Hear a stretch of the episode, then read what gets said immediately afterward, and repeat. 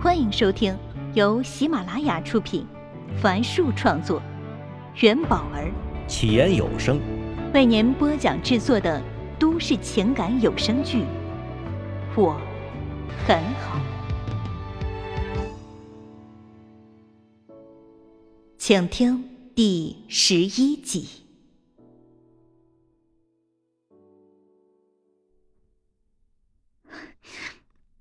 你说我怎么这么脆弱？五年了，听到你的声音，问我过得怎么样，居然就掉眼泪了。上官燕努力平息呼吸，但说话声还是断断续续。我们马上就能见面了。张晨安抚他道：“哎，对了，陈静说周六你要带笑笑，不一定有空。呃，我们商量了一下，就在笑笑上课的旁边喝点东西吧。”电话那头有人告诉张晨，面膜时间到了，看来他正在美容院。上官燕识趣儿的挂断了电话。虽然解决了周六聚餐的问题。但他一点都不开心，因为这只是暂时缓解了心结。如果没有找到治标的办法，这个心结会再次出现。他终于明白了一个事实：即便他曾理直气壮的跟别人讨论过全职主妇对家庭、对社会的价值，但内心中，他是心虚的。理直气壮的争辩，某种程度上，不就是心虚的表现吗？他拿起了一份随手扔在桌上的《江城晚报》，招聘专业上，不是写着虚张声势的月薪两三万，就是号称年入百万不是梦的营销岗位，剩下的全是些只有两三千元月薪的小公司文员职位。那些公司压根儿都没听说过。报纸被揉成一团，扔进了垃圾桶。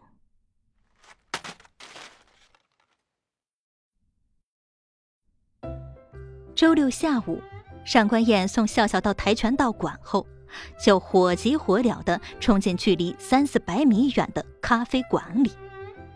张晨和陈静面对面的坐在靠窗的位置上。上官燕坐到了陈静旁边。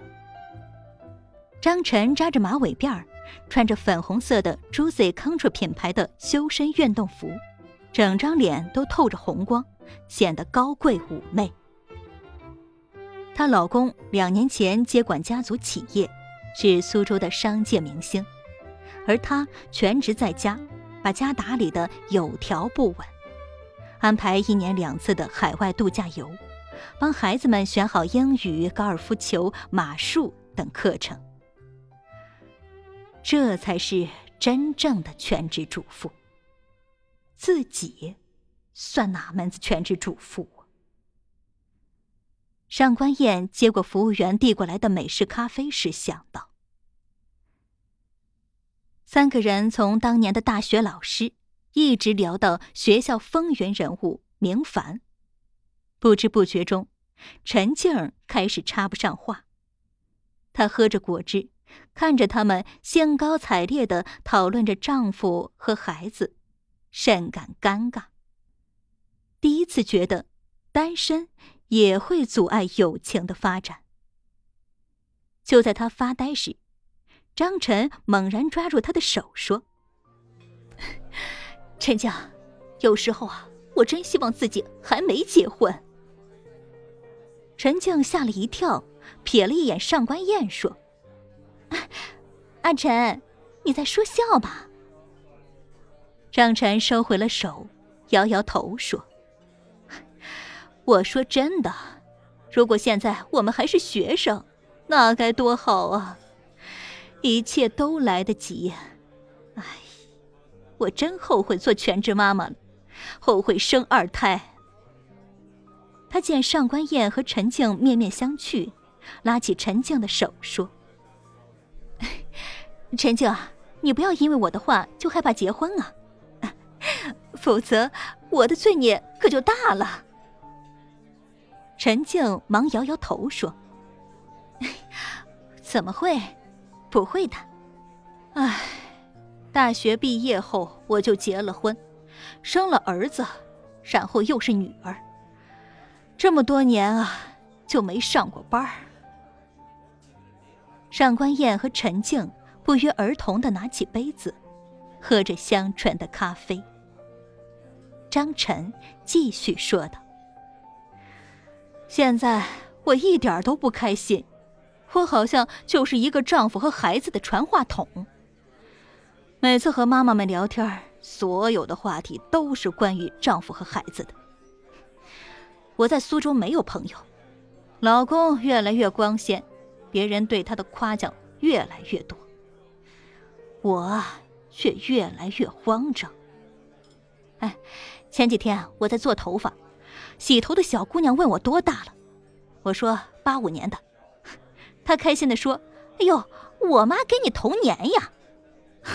说完，张晨笑了起来，但另两个人却沉默着，只有可乐的气泡。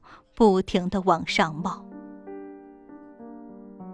这时，两个打扮入时的年轻女孩进了咖啡厅，坐在他们旁边。三人彼此看了一眼，笑了。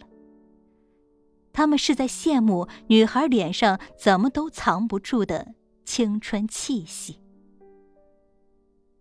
上官燕突然说道：“其实，我也辞职在家带孩子。”他低着头，没有看任何人。我做全职主妇，挺奇怪的。张晨当全职主妇是家里有这个条件，可顾城只是一个工薪阶层。最初是没人带孩子，想来想去，我就成了家庭主妇。为了过得好，我省着每一分钱。恨不得一分钱当成两分钱。哼，以前我还挺得意的，觉得自己是一个既能和大妈抢特价鸡蛋，又能把一件衣服穿四年的女人。但前几天，阿晨电话里问我过得好吗？我真的答不上来。我能笑着对别人说我很好。但真的好吗？眼泪从眼眶里流了下来。张晨站起身，拿出纸巾擦去上官燕眼角的泪水。上官燕说：“说出来怕你们笑话。我现在连让老公周末管一下孩子的话都说不出口。”因为我没底气，我很讨厌自己潜意识里觉得，所有和孩子有关的事情都是我的。要不是你们把聚会安排在了这里，我们都见不了面的。张晨苦笑道：“我们家算家境好的了吧？他还不是一样。自从我成了全职妈妈，他就觉得孩子的所有事情都是我一个人的。”我应该一天二十四小时围着孩子转，而他再也不会为加班应酬晚归而内疚，连孩子感冒都好像是我的错。旁边的两个女生兴奋的聊着，其中一个长发女生买到了她喜欢的男歌手的演唱会门票，她站起来手舞足蹈，对面的同伴。则双脚盘在柔软的沙发上，为他鼓掌。三个人看着这一幕，擦去眼泪，随后又大笑起来。就在这一刻，他们想到了，他们也曾这般青春，也曾拥有过无邪的笑容。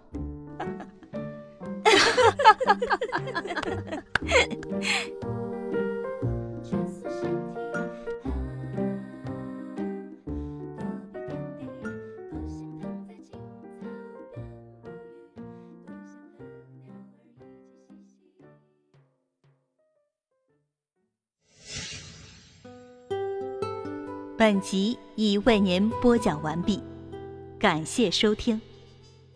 喜欢请订阅，分享给更多的朋友。下集再见。